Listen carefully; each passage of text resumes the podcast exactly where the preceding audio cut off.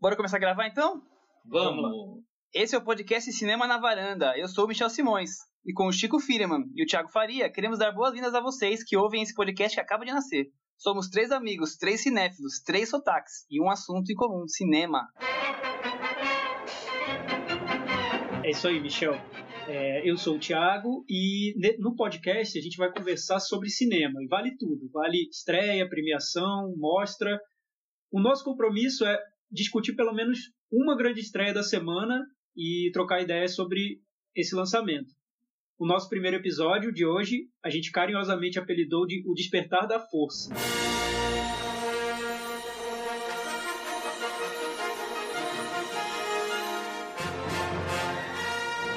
E Chico, o que a gente vai ter hoje? É, como não tem estreia nessa semana, que é a primeira do ano, a gente vai falar dos melhores do ano passado, 2015, e vamos comentar também da corrida do Oscar, ver quem que tá na frente, quem que tá atrás, e vamos falar das novidades da semana, do que aparecer aí de notícia em relação ao cinema. Bom, então vamos começar com os melhores do ano passado, né? É, cada um fez aqui uma lista de 10 filmes, a gente vai ler a lista de cada um, e depois vamos encontrar alguns comentários de, dos filmes que mais apareceram, que mais a gente acha que se destacou. Tiago, começa com a sua. A ideia era fazer uma lista de 10 filmes, mas eu é, burlei um pouco aqui a regra e incluí três menções honrosas. Já, já começou burlando as regras. É, enfim, o... as menções honrosas são Divertidamente, Mad Max e Noites Brancas no Pia. Aí agora eu vou falar a, a lista em ordem decrescente para criar um pouquinho de suspense. É... Uh. o décimo colocado é o Corrente do Mal. O nono, Dois Dias e uma Noite. Oitavo, Mia Madre. Sétimo lugar, Mapa para as Estrelas. Sexto lugar, Norte, o fim da, fim da História. Quinto lugar, Phoenix. Quarto lugar, O Pequeno Cancan. Terceiro lugar, O Conto da Princesa Kaguya. Segundo lugar, Adeus à Linguagem. E primeiro, o Rauha, que é o filme do Lisandro Alonso. Também conhecido como Jauja no Brasil. É. É bom lembrar. Bom, Chico, a minha lista, o décimo lugar é Winter Sleep, o nono lugar Acima das Nuvens, o oitavo A Pele de Vênus, sétimo lugar para Dois Dias Uma Noite, sexto lugar As Mil e Uma Noites, volume 1, O Inquieto, o, depois vem Phoenix, em quarto lugar O Conto da Princesa Kaguya, em terceiro lugar Noites Brancas no Pier, segundo colocado, na minha opinião, foi Mad Max, e o filme do ano, Norte, o fim da história. Meus 10 são o seguinte: décimo, O Conto da Princesa Kaguya. Nono, O Ano Mais Violento. Oitavo, A Terra e a Sombra. Sétimo lugar, Selma. Sexto, Corrente do Mal. Quinto, Divertidamente. Quarto, O Pequeno Cancan. Terceiro, Leviatã segundo Mad Max e primeiro Norte, o fim da história. Quer dizer que pela primeira vez em 13 anos de amizade, eu e Michel elegemos o primeiro e o segundo lugares iguais. Que coincidência, não tô nem acreditando que esse é. ano a gente teve os mesmos filmes no é. pódio. Esquisito é esse negócio. Isso acontece de 8 em 8 anos. Ou de 13 em 13, não sei. 13 em 13 oh, pelas nossas anotações aqui, os três filmes se repetem nas, nas três listas. Um deles é o Norte, o fim da história, o outro Mad Max e o outro o conto da princesa Kaguya. A gente podia falar sobre cada um deles, né? Kaguya? Vamos começar com Kaguya? Vamos lá. Ninguém se surpreendeu com a minha escolha de animação nessa lista? Totalmente. O Michel não gosta de animação para você que está ouvindo. Pô, mas o, o Kaguya, ele não sei, esse último filme do Takahata, provavelmente, né, pelo que dizem. Eu acho ele uma beleza, os traços, a história, o trazer a cultura japonesa para a atualidade. Eu acho um filme lindo. É, é um, é um projeto muito pessoal do diretor e isso fica claro no filme a, a todo momento. É um filme que só poderia ter feito por ele.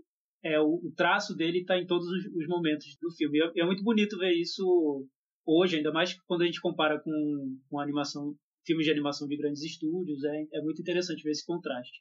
É, e um, um caso realmente raro para animação hoje em dia. O, o, os estúdios Ghibli têm essa, essa coisa de abraçar a fantasia, mas assim, desse jeito meio na fábula, assim, não é tão comum. É, e eu acho um filme belíssimo, um filme impecável, um filme meio único, assim, não tem um filme muito parecido com ele.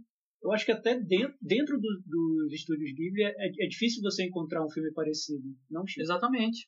Exatamente. Acho que esse negócio da a fantasia é, no, nos, nos Ghibli são muito, é, é, é muito mais voltada para essa coisa de misturar as referências históricas. Esse não, esse conta uma fábula, mas tem uma lenda atrás, que é o, termina sendo um roteiro adaptado, apesar de não ter um, não ter um original, né? É adaptado da lenda. E Mad Max, o blockbuster do ano, Sim. pelo menos, acho que podemos afirmar isso, não? Totalmente. Uma maneira super criativa de dar sequência à série série 30 anos depois. É um filme que surpreendeu muito, né? Acho que foi surpre... até quem estava mais otimista com o filme, porque viu o trailer e achou super interessante, saiu da sessão com aquela alucinado. É, com aquela impressão de que viu algo muito, que tá muito mais interessante do que esperava ver, né? Talvez porque ele revisita o, a trilogia anterior, passando o protagonismo para uma atriz e não, e não manter com, com o Max. Fora o ritmo do filme, que você tem 40 minutos que você não consegue respirar.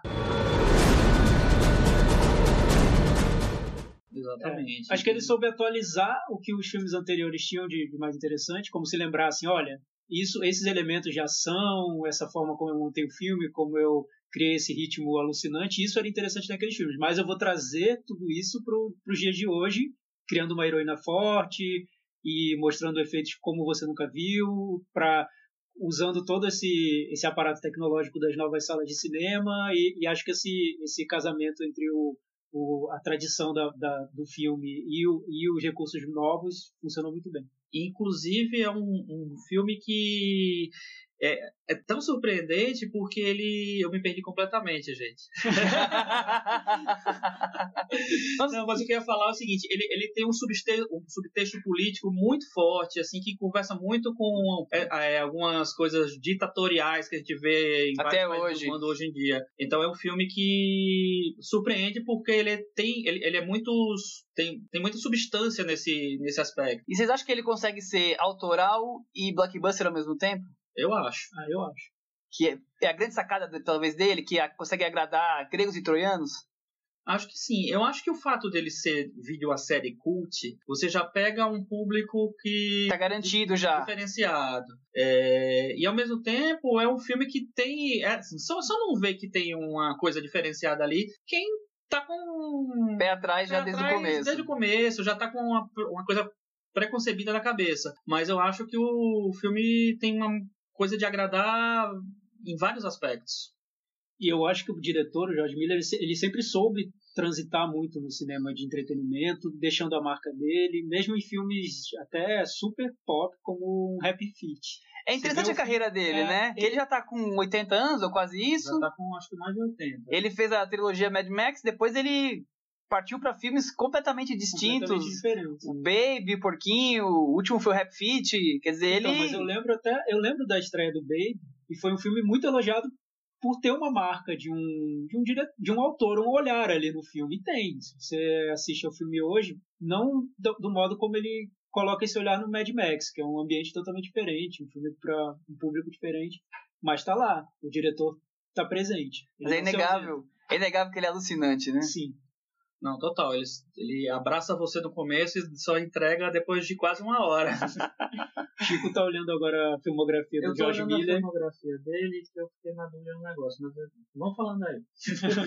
é, ah, então, Michel, o Mad Max chegou no, no ano do Star Wars e são duas franquias assim revitalizadas, restauradas. É engraçado dois blockbusters desse tamanho, 30 anos depois, ser lançados no mesmo ano, né? Pois Ao mesmo é, tempo. Temos um espaço para Star Wars no meio dos melhores do ano, ok. Tudo bem que ele não entrou na lista. Falar agora. É, não entrou na, nas listas, né? É, é, é o filme que, muito, que é elogiado por muita gente, mas a gente vê pouco nessas listas de, de críticos. Mas o que aconteceu com Star Wars? Foi expectativa demais? O filme foi feito pro público fã de Star Wars e pronto? O que, que vocês acham? Mas eu acho assim, o, os filmes do Star Wars, eles nunca são feitos para estar nas melhores do ano. Eles são feitos para ser, para foco é outro. É, para render dinheiro, para agradar os fãs, principalmente depois de da trilogia original. É, esse filme eu acho que ele tem um foco muito forte nos fãs. É, eu acho que não, não tinha como escapar disso. E, mas eu gosto do filme, eu acho bom o filme, assim. Eu acho que ele podia ser bem mais arriscado, mas ele. Eu acho que ele me agrada em vários momentos, várias coisas. Mas vocês não acham que o J.J. Abrams copiou demais o filme episódio 4 com relação à temática, repetindo personagens, temas, nessa, nessa passagem de bastão do pessoal antigo pro pessoal mais novo? Eu acho que tem algumas relações, e, e, mas assim, eu acho que ele aposta muito na, na diferença dos, dos personagens em si. Então a gente tem um herói que é negro, que conversa mais com, a, com a, uma coisa atual, e que é um, um vilão arrependido tem uma heroína feminina, feminina forte e tem um vilão mais humanizado. Então acho que ele achou que isso já bastava para oferecer uma coisa diferente em relação ao, ao original. Eu, eu vi muito como um filme para fã. E tudo bem, é um filme competente, ele, ele cumpre esse. Ele seguiu a cartilha para é. render a bilheteria necessária para bater o recorde e mundial. Muito bem sucedido, porque os fãs adoram. Sim. Né? E só que me incomoda um pouco ver essa reação dos fãs de sair do cinema e, e, e, e fala, exclamar: Nossa, que obra-prima! Que não, que alívio! Era o filme que eu queria ter visto. Quando, quando eu acho muito mais interessante os filmes que surpreendem, que mostram para as pessoas aquilo que elas não esperavam ver e que até incomodam um pouco e fazem, que, fazem com que elas reflitam e entendo aquilo de um jeito diferente, que eu acho que o Mad Max faz. Mas sem maltratar os fãs do Star Wars, eu acho que eles não estão pensando muito em refletir e tal. Eles é. querem se divertir, curtir aquele negócio. Ver aquela família Skywalker se destruindo. É, pois é. não, é verdade. Eu acho que o filme é, é competente, é, é uma boa diversão, enfim. Mas é, eu entendo até a, a frustração do próprio Jorge Lucas quando ele diz que ele criou universos e personagens e pensou em mundos que nunca ninguém tinha visto e agora tudo que sobrou foi um filme que replica o mundo que ele criou, que muito aquém do que ele imaginou para o primeiro Star Wars. Lembrando que ele vendeu por 4 bilhões, está super feliz, né, curtindo as férias onde ele quiser. E foi é se intrometer agora. Depois. Mas voltando para a lista que a gente abandonou um pouquinho, outro filme que apareceu nas três listas foi O Norte, o Fim da História, do Love Dias, que é um marco no cinema comercial no Brasil, porque no circuito, na verdade, porque é um filme de 4 horas e 10 que estreia, é um filme filipino. Então, o que, é que vocês acham dele? Primeiro tem que parabenizar a distribuidora Supo Mungan, que teve a coragem, ou então fez, sei lá, das tripas coração para conseguir colocar o filme nos cinemas. E o filme chegou a ficar algumas semanas? Ficou duas semanas, duas semanas. em alguns cinemas. Eu acho que talvez ele vá para algumas outras cidades agora, não sei, mas. É, ele estreou em São Paulo, no Rio e em Fortaleza. Fortaleza. Vamos ver o que, que ele acontece com ele agora. Mas o filme é, é fantástico, né? Pelo menos eu, eu acho, para mim é o grande filme do ano. Ele consegue trazer uma releitura de Dostoiévski e ele vai trabalhando os personagens de uma forma que vai te conquistando. Você vai cada vez mais estar presente naquela história aquele personagem cheio de problemas e complexidades, cheio de camadas. Aquela primeira cena que já começa com uma discussão acadêmica, filosófica. É um filme difícil, lento. É, é um filme que é, assusta muito pela duração, porque as pessoas focam muito nisso. É, eu cheguei a entrevistar o, o Lav Dias por e-mail na época do lançamento, e ele falou que ele fica meio um pouco impaciente, meio irritado com essa coisa das pessoas olharem para os filmes dele e chamarem mais, chamar mais atenção à duração do que o conteúdo, do que o filme em si. É, e olha que é, Norte é tipo um curta perto dos filmes dele, que tem 8, 9, 10, 11 horas. É, mas é, é um, um, novo tipo de cinema, assim, o espectador que está acostumado a uma historinha com começo, meio e fim vai estranhar, então mas assim, vale a pena se arriscar. É, mas acho que é inevitável falar na duração do filme, né? Ele, é. eu entendo essa, essa observação dele, de dizer que não, não é o, o, principal não é a duração, mas a duração está lá. A gente não tem esse, esses, esses filmes no, no, nosso circuito. Eu conheço pessoas que jamais viriam um filme de 5, 6, 8 horas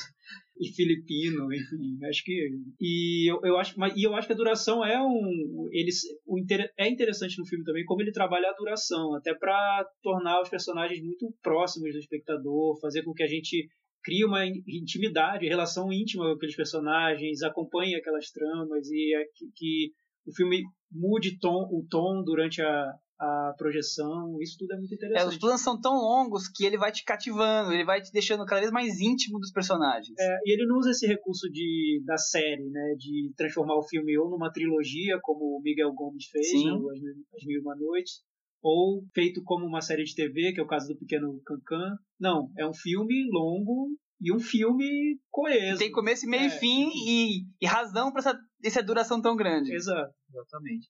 O Thiago citou o Pequeno Cancan, que é um dos outros filmes que aparecem em pelo menos duas das nossas listas. É, o Pequeno Cancan, como você falou, é um baseado, é uma, é uma série de TV, na verdade, que foi reeditada para o cinema. É, Também, é extenso, Também quatro horas, eu acho. por né? aí. E também meio um marco no lançamento do, no cinema comercial brasileiro. Esse Sim, é ano muito teve raro. dois filmes com quatro horas de duração. É, Eu não lembro se Mistérios de Lisboa ele estreou também no circuito, e era uma Ele- série de TV que foi É. adaptada para o cinema. Ele estreou, Estreou. Que é um caso parecido. O, o Pequeno Cancan, ele você nota os episódios, você nota o ritmo de cada episódio, o tom que ele quer dar, tem um arco nos episódios, tem um clímax que fecha as tramas. Interessante, eu acho, é como, nesse caso, o Bruno Dumont vai a um universo que é muito típico dos filmes dele e trata desse universo com uma outra chave, uma chave cômica, que é, às vezes, até incômoda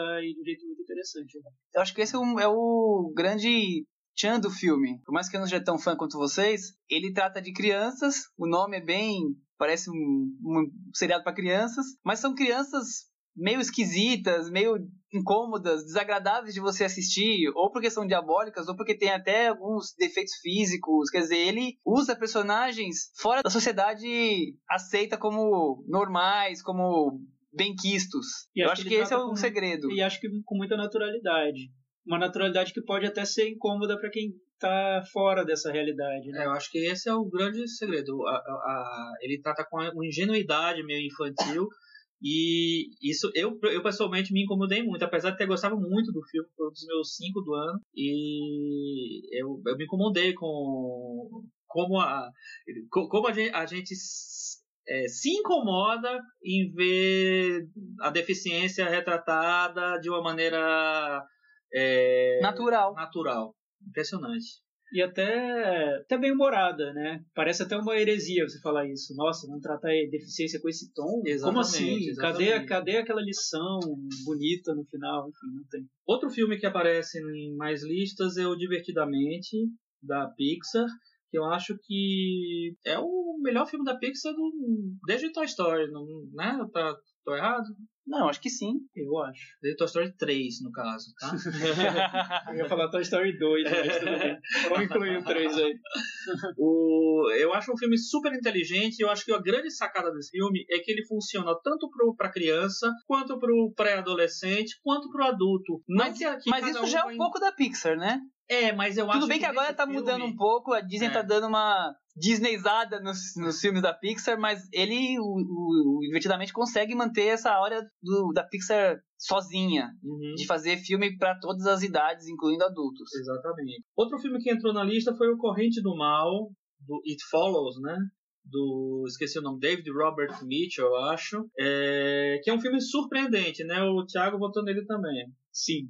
É um filme de terror que é um filme sobre os anos 80, eu acho. É, ele vem, ele tem uma atmosfera de filmes do John Carpenter e cita enfim, outros diretores da época, mas acima de tudo um filme que tem muito um clima, uma uma atmosfera do, dos anos 80, Um- até no nesse medo de, de algo o mal que você não sabe exatamente identificar, mas que está nas relações entre as pessoas. E o filme leva isso para um, uma atmosfera de cinema fantástico, mas eu acho de um jeito bem criativo. É, interessante. eu É. li um- uns textos bem interessantes, umas interpretações interessantes do filme, que eles trazem é, Detroit, que é a cidade onde se passa o filme, para o centro da trama. É como se Detroit, que é a capital automo- automobilística dos Estados Unidos, é, durante muito tempo foi assim, é, hoje está meio em decadência e virou meio que uma cidade fantasma em alguns bairros. E eu acho que o filme mostra um pouco disso e traz um pouco disso. Assim, a- a- os textos que eu li sobre isso são bem interessantes, me deram uma nova perspectiva. E eu acho interessante como ele trabalha o gênero, né, o terror, porque se você descreve o filme, fala sobre o filme, parece extremamente idiota. Idiota. É, uma Você bobagem. descreve o filme e vão- fala, nossa, que bobagem, como assim? É.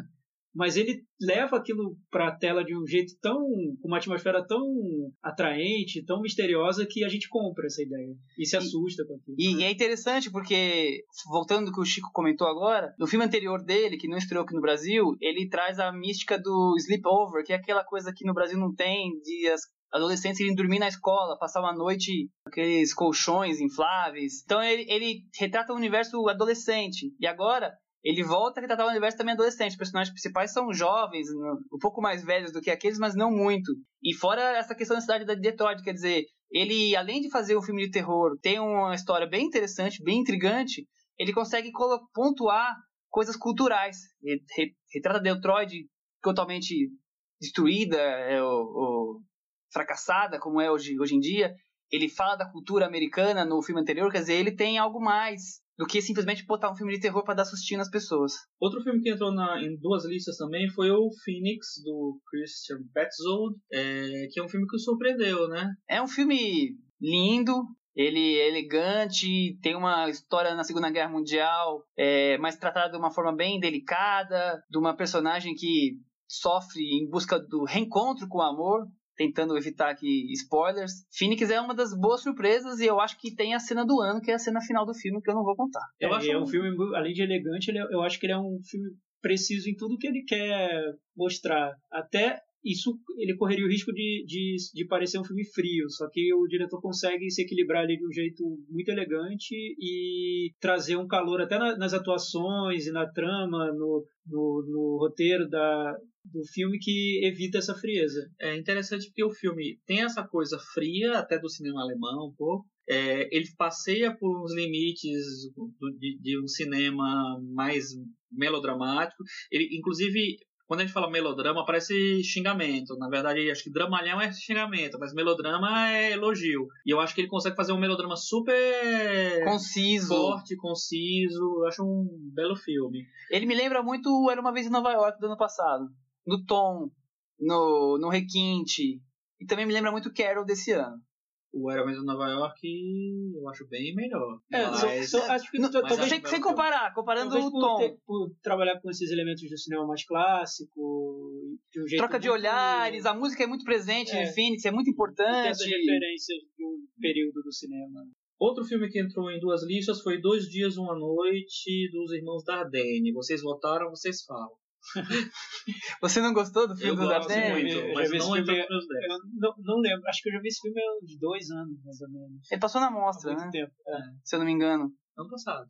Ou no Festival do Rio, eu não lembro mais. ah, eu acho que, eu acho que é um filme que, que provocou alguma polêmica, alguma discussão, porque o, a trama é um pouco folhetinesca, assim, ela tem um, é, ela se resolve de um jeito um pouco esquemático ali, tem uma, tem uma premissa que pode lembrar de uma novela. né? Mas o Isso, é, isso, é, isso é, é difícil encontrar num filme do, dos Darden. É, é uma mudança um pouco no, no tom dos Dardenne, mas por outro lado, eles não estão com um tema que está tão atual hoje, que é a Ah, imigração na Europa. Não, isso- eu acho Eles foram quase um precursores dessa bomba que explodiu esse ano. Já, já tinha anos anteriores, mas agora que explodiu de vez. E eles resgatam isso com uma, umas cenas impactantes, com uma história É um trama frequente dele. forte.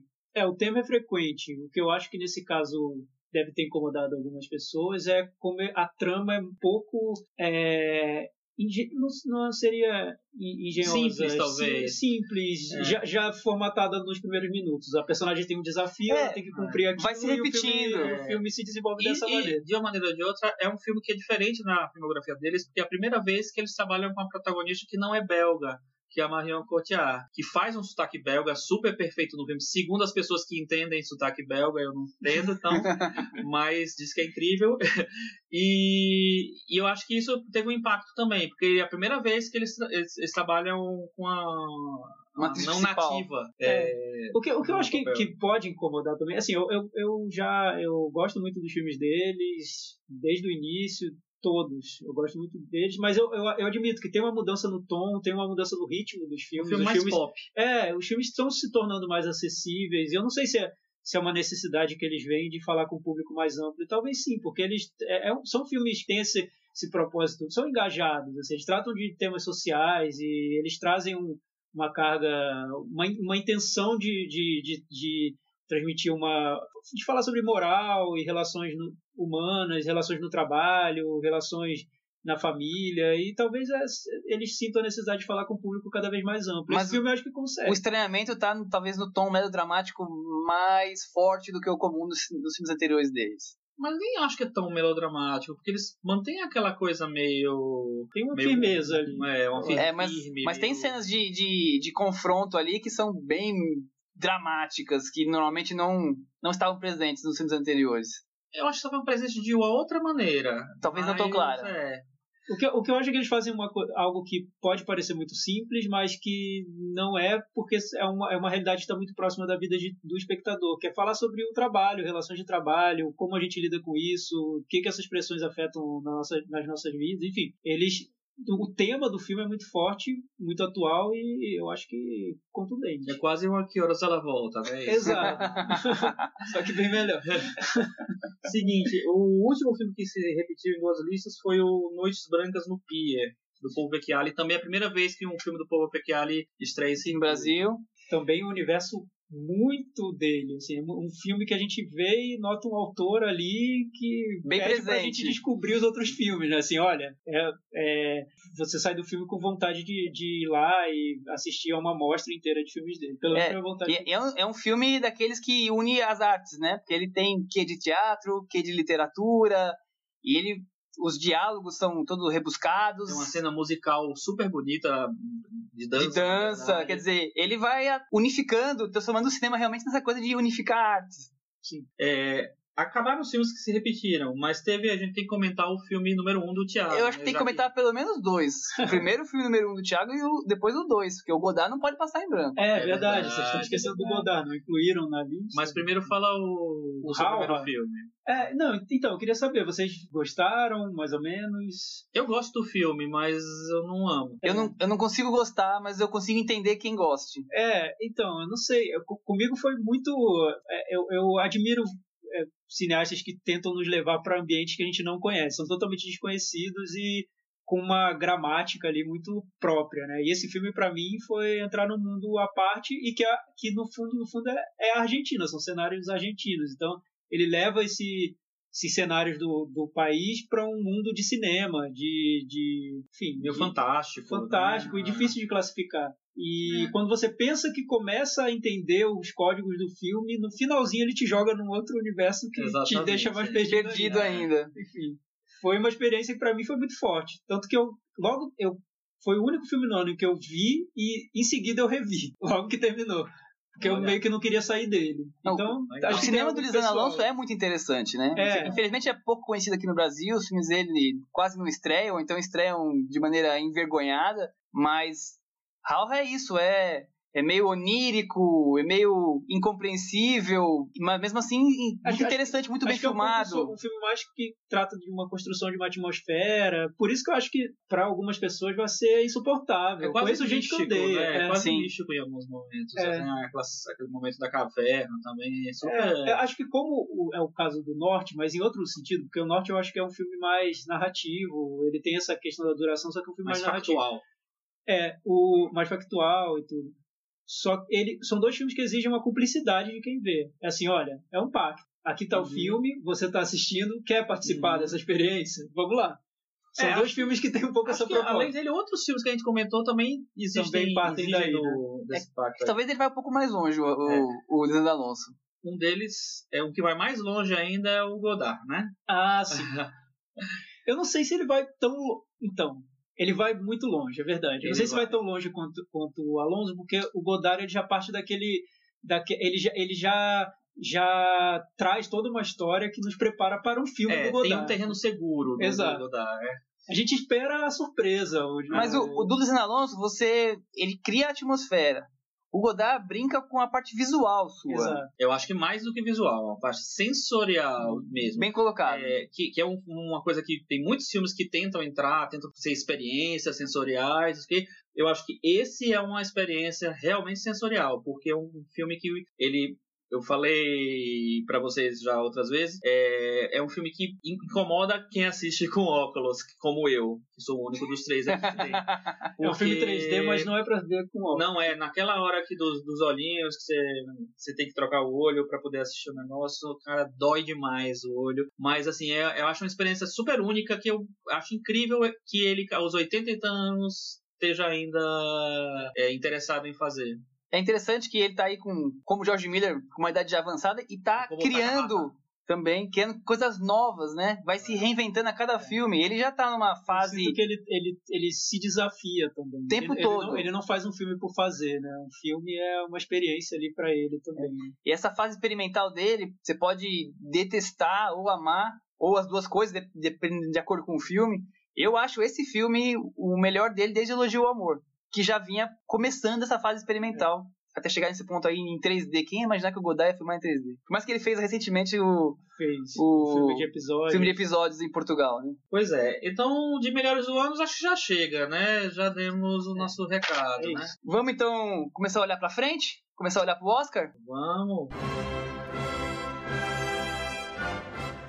O Oscar tá aí há poucos dias das indicações. A temporada de Oscar já começou. Começa mais ou menos em dezembro, com as listas de críticos, e depois agora começam as indicações de sindicatos. Mas eu vou deixar pro nosso especialista, que é o Chico. Eu vou pedir para você ler os indicados que saíram hoje, dia 4 de janeiro, do Producers Guild of America, que é o sindicato dos produtores que é uma referência para os indicados a melhor filme. Tem 10 indicados também. É, hoje é dia 5 de janeiro, só corrigindo. Hoje é dia 5 de janeiro, por não dia 4. os 10 indicados que pintam como possíveis indicados ao Oscar são A Grande Aposta, é, Ponte dos Espiões, Brooklyn, Ex Machina, Mad Max, Perdido em Marte, O Regresso, do Inharritu, Sicário, Spotlight e Straight Out Compton. Chico, vou começar fazendo uma pergunta para você. Sicário e Ex Machina eram previstos para essa lista? Sicário apareceu em algumas listas de 10. Eu acho, se eu não me engano, ele está no, no, no, top 10 do AFI, do American Film Institute, que também é outro, outro, é outra referência. O Ex Machina não, a primeira vez que ele aparece numa listona assim, a não ser em, em prêmios específicos, principalmente os, os críticos britânicos. Ou de críticos que não são tão significativos para a temporada, tipo os críticos de Houston, não sei aonde. Mas eu achei que surpreendente, assim, até por ser um, um, um prêmio dos produtores, teoricamente das, dos caras que estão interessados em filmes que nem Retorno. E são, e são caras que votam no Oscar também. Então. Ou grande maioria, como é que um funciona? universo que se.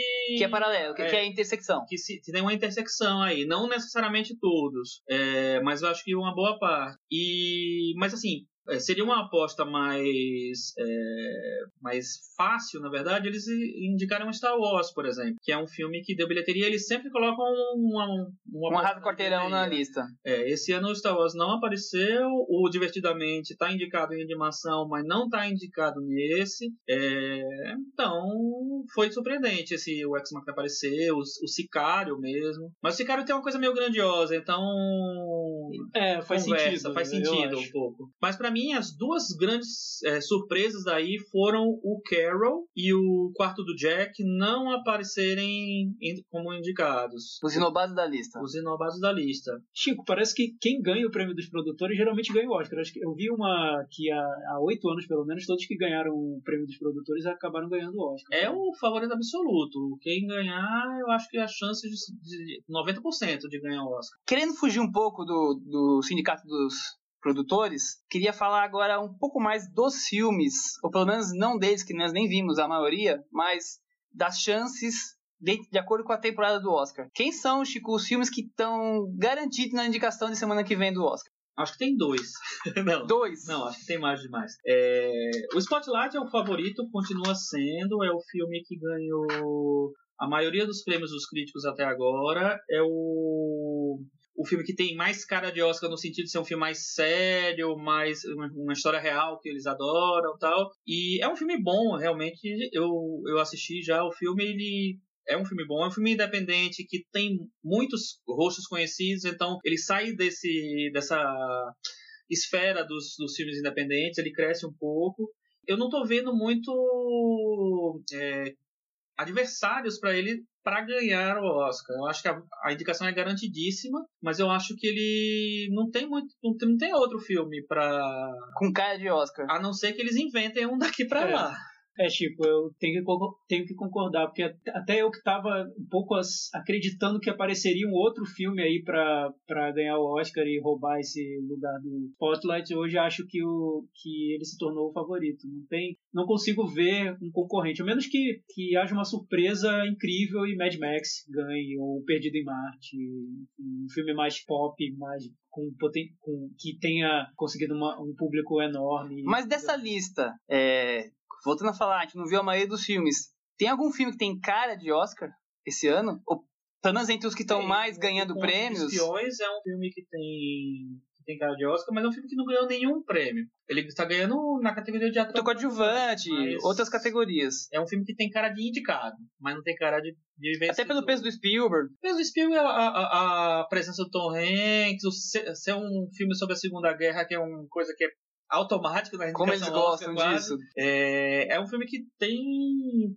todo o perfil, mas não não tá com força. Mas Chico, é, se a gente observar os vencedores das edições passadas do Oscar, as mais recentes, dá pra gente falar no voltar a falar no filme com cara de Oscar Mudou muito é, perfil, Isso né? tem mudado, né? A gente viu que ano passado ganhou o, o Birdman, que não tem exatamente uma cara de Oscar. Ele, ele, é um filme que ele é um crowd pleaser, assim, ele, ele agrada, ele tem aquele ritmo empolgante, né? Que Exato, leva. Né? A... Empolgante só for pra você, porque eu acho um é, saco é, aquele eu filme. Eu gosto do filme, mas eu, mas eu, eu acho que ele berra, estridente. Estridente, quase histérico mesmo, que agrada, né? A, a, a grande plateia. Né? É. Eu acho que assim, que tem 12 anos de escravidão é um filme com alguns momentos secos. Mas é tinha um pouco mais de cara de Oscar, por mais que é. tinha algumas cenas um pouco mais violentas, mas já mas tinha mais apelo. O escravidão tem uma coisa bem específica em relação a ele, porque no, a, a, no Brasil a gente está acostumado a falar de escravidão. A gente vê escravidão na novela, desde o Sim a Moça, tá? Então tem mil novelas com escravidão. Então é, o cara sendo chicoteado, a gente já está acostumado. Nos Estados Unidos, é, na época do filme, foi dar uma olhada, deixa eu ver quais são os grandes filmes de escravidão. Não existe, não tem nenhum grande filme sério de escravidão. As pessoas falam, ah, tem o, teve o Django. O Django não é sério, né? O filme é uma brincadeira. Mas o, o, o 12 anos é um filme que, primeira vez, ele, ele trata a escravidão. Então, acho que esse pioneirismo é, chamou a atenção dos, dos americanos. Eles ficaram chocados, realmente em ver a Lupita Nyong'o sendo chicoteada. A violência. A violência, a coisa. A força do filme. E uma, aí a história americana também. É engraçado que precisou de um inglês para ir lá contar a história americana. Eu nem sou muito fã do filme, mas ele termina tendo uma importância que eu acho que leva ele para esse favoritismo. Mas o, o, o Oscar, a, a, temporada de prêmios, na verdade, assim, ela, ela cada ano ela se arruma de um jeito e tem esse negócio de transformar um filme no eleito do ano, no grande eleito do ano. Que acho que a temporada vai construindo essa vitória, né?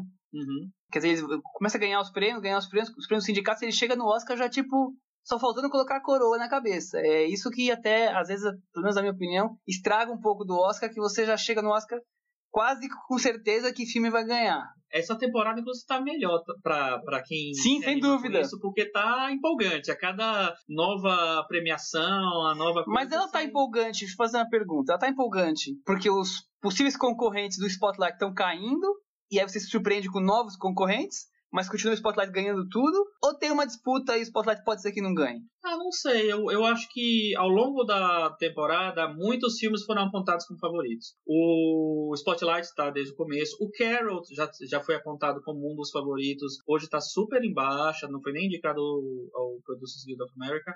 É, ainda acho que ele pode ter, ele pode, pode concorrer, mas, por exemplo, eu acho difícil ele ter um prêmio de direção, que era uma coisa que a gente cogitava, assim, até, até ontem. Até ontem. mas o, é, o quarto de Jack, já vi texto falando, não, por que o quarto de Jack é um sério candidato a ganhar o Oscar? Também não está indicado aí. O quarto de Jack é. provavelmente vai ficar com uma atriz e olhe lá. E olhe lá. Outro filme, né, que tem chances de chegar lá no final é o Perdido em Marte, que durante um tempo ele, ele era um dos, dos favoritos, porque o pessoal começou a olhar para a lista dos filmes cotados e não tinha um grande, uma grande bilheteria. E aí o Perdido em Marte era o filme mais pop, o filme que tinha o Matt Damon, o filme que é do Ridley Scott, então começou a aparecer como um, um, fazendo frente a outros filmes. Até porque nessa época o Spotlight não estava tão bombado assim ainda para ganhar. Ô, só interromper, Thiago, você tem uma teoria sobre o Perdido Marte? Pelo menos você acompanhou um pouco melhor a repercussão. O que, que você acha? Não, é que o, o que eu acompanhei foi que o Perdido em Marte foi uma surpresa nos Estados Unidos. Era um filme, claro, que tem todo toda essa todos esses nomes conhecidos, tem Ridley Scott, Matt Damon, mas eu não sei se eles esperavam um sucesso tão grande e uma repercussão tão boa com a crítica. Foi um filme super bem recebido, foi recebido com uma simpatia, assim. É aquele filme que total. tem cara de fazer pro público, mas acabou sendo abraçado pela crítica sem é, expectativa para isso. Eu não sei, eu, eu, quando ele estreou, eu fiquei com a impressão de ser um, um gravidade muito menor, assim. E a crítica não encarou Menos artístico. Forma. É, a crítica encarou como um filme muito interessante, um filme que celebra a capacidade humana em situações adversas e que trata isso com leveza, bom humor, e foi um sucesso. E um sucesso de público, então é, é, é, o tipo de filme que eu acho que a academia gostaria de celebrar. E, e é interessante, Chico, que tanto ele quanto Mad Max claramente não tinham pretensões para Oscar, pelo menos imagino eu, tanto que estrearam em épocas diferentes da temporada de Oscar, então aí nas cabeças. É, o, o Ridley Scott eu acho que sempre tem uma pretensão de Oscar. Mas, até quando é... ele faz uma comédia romântica. Totalmente. Ele quer ganhar um Oscar. É, desde o Gladiador até. Enfim. Mas, realmente, assim, ele é um filme que estreou fora da, do período do Oscar, né? Que é, é o fim, que é o fim do ano. ano lá nos Estados Unidos. Mas é, terminou chegando, então tá aí na, na disputa. Agora o interessante é que eh, ninguém estava apostando muito que Star Wars pudesse ser indicado ao Oscar de melhor filme. Também porque e ninguém aí, tinha visto? Não sei, porque na verdade eu acho que o, pessoal tava tão.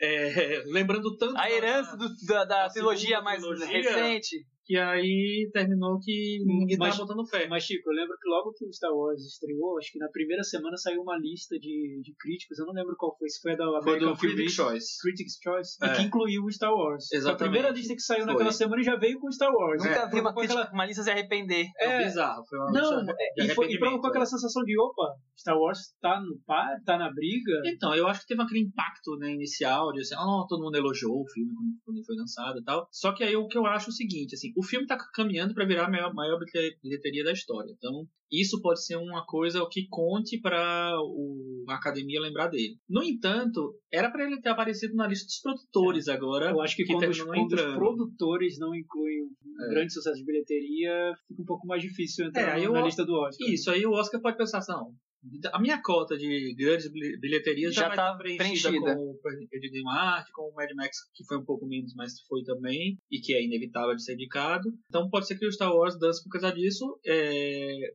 Na verdade, ele não estava tão cotado antes, assim, é, é, um azarão, um possível azarão. Mas vamos ver o que, é que vai acontecer né, nessa lista dos, das grandes bilheterias. E o novo queridinho do, da academia, o Inhartu, é. ganhou o último Oscar. Novo campeão, né? Que ele, é, que ele é queridinho desde Há algum sempre, tempo, né? né? É, não Acho sei. que quando, quando, começou isso, não lembro se o Amores Brutos chegou a ser indicado a filme indicado estrangeiro. a filme estrangeiro. É, começou aí. O então. 21 gramas teve Foi. indicação de ator, de ator não, de atriz e ator coadjuvante.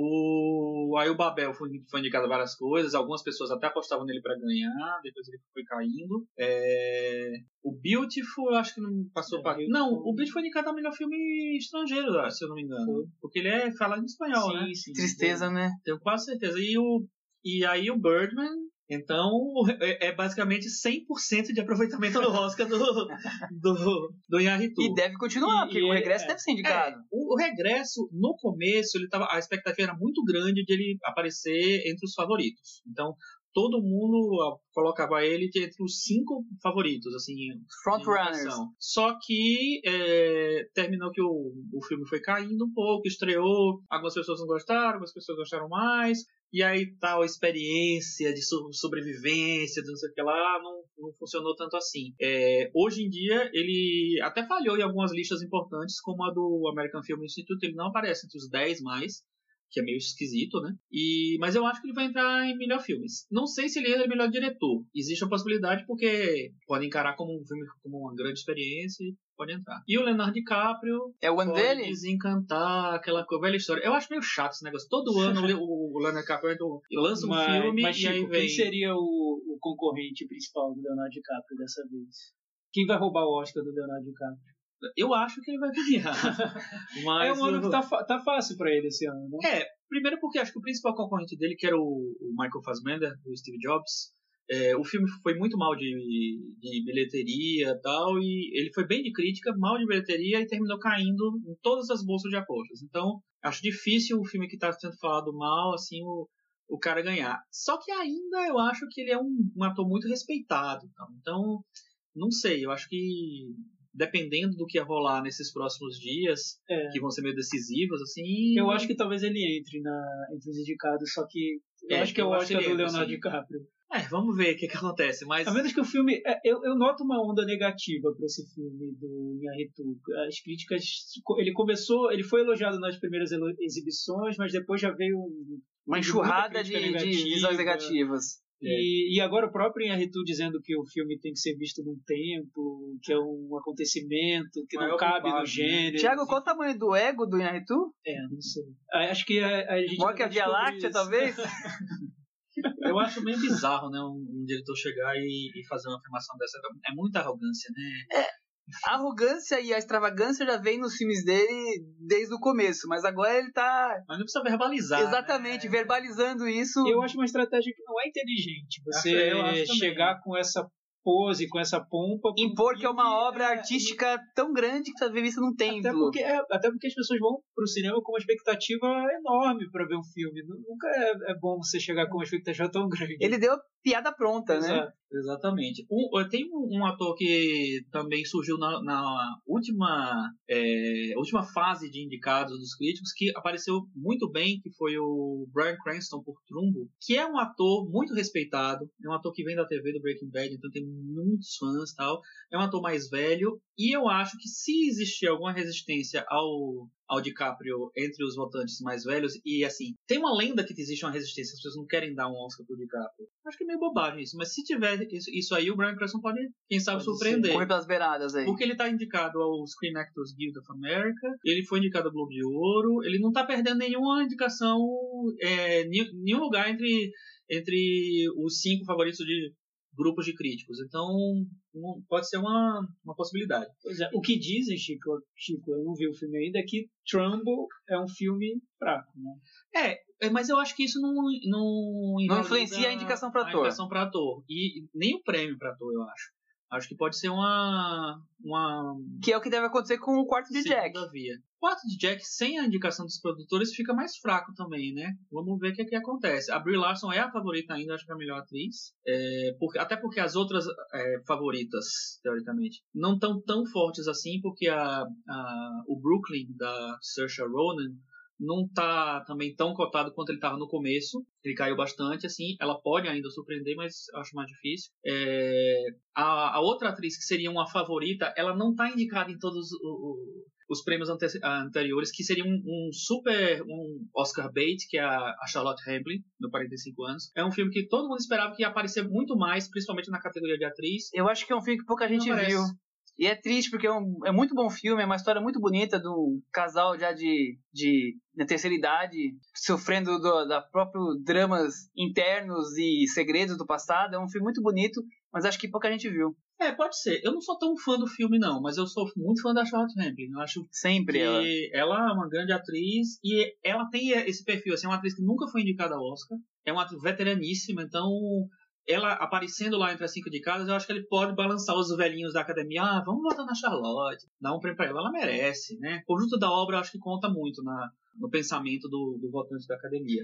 Agora, Thiago, um filme que tem aí crescido bastante, eu tenho visto nas últimas listas, é o Straight Outta Compton, que é um, um assunto que acho que você é o que mais domina aqui na mesa. É, eu não vi o filme ainda, já ouvi a trilha, ouvi muitas vezes a trilha do. que você ouviu a vida Dre. inteira, provavelmente. É, ele, ele fez um disco de, de canções originais pro filme. Na verdade, o filme foi uma desculpa para ele fazer um disco novo depois de muito tempo sem gravar. Enfim, o, o que eu acho curioso é que era um filme que ninguém estava apostando nele quando ele foi lançado. É uma cinebiografia sobre a cena do hip hop, de Compton, enfim. Não é um tema lá muito Popular. Oscar, né? E ele, além, ele se tornou um filme muito popular, foi muito bem de crítica e agora E de bilheteria também. de bilheteria e, e agora parece que é certo, é certeiro na, na lista do- dos indicados. É, ele, ele teve indicação pro prêmio do American Film Institute, pro Sindicato dos Produtores e para o National Board of Review. O que ele não foi indicado foi o Globo de Ouro, é, que divide né, filmes dramáticos e filmes de comédia musical. No caso, ele seria, teoricamente, comédia musical. É, mas também essa divisão é meio maluca, porque aí indicaram o Perry de Marte como comédia, que não tem nada a ver.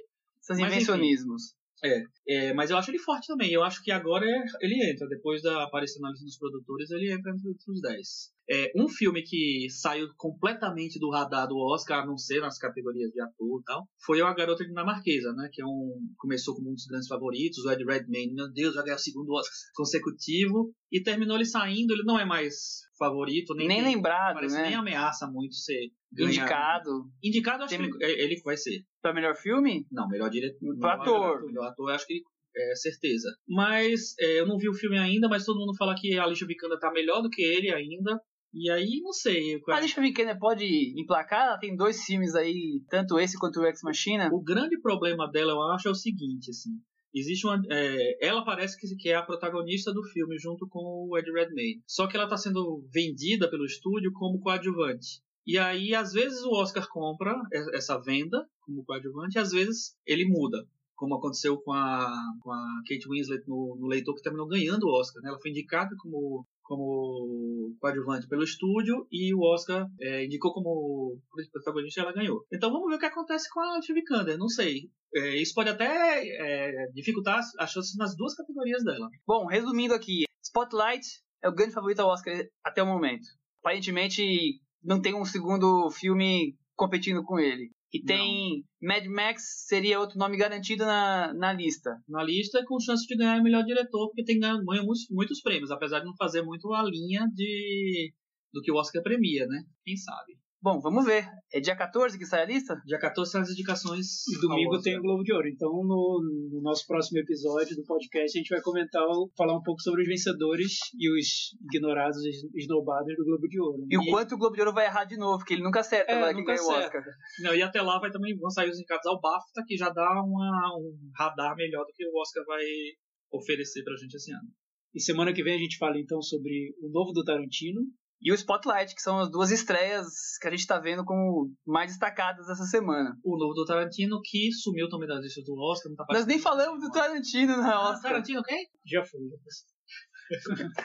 Então nós vamos ficando por aqui, mas não poderíamos terminar essa estreia sem agradecer o suporte técnico que o Luigi Paolo deu pra gente, do site lula.pro, e também da Cris Lume, que assumiu a mesa de som, a produção, os quitutes e fez mil e uma coisas para fazer isso aqui funcionar. Viva Cris Lume! Queria pedir para vocês visitarem o nosso site, o cinemanavaranda.wordpress.com, e na postagem desse episódio vocês vão encontrar os nossos perfis no Twitter, no Letterboxd e também nossos blogs pessoais. Nosso muito obrigado aos que chegaram até aqui, esperamos que tenham gostado e que divulguem aos que gostam de cinema. E até o episódio 2.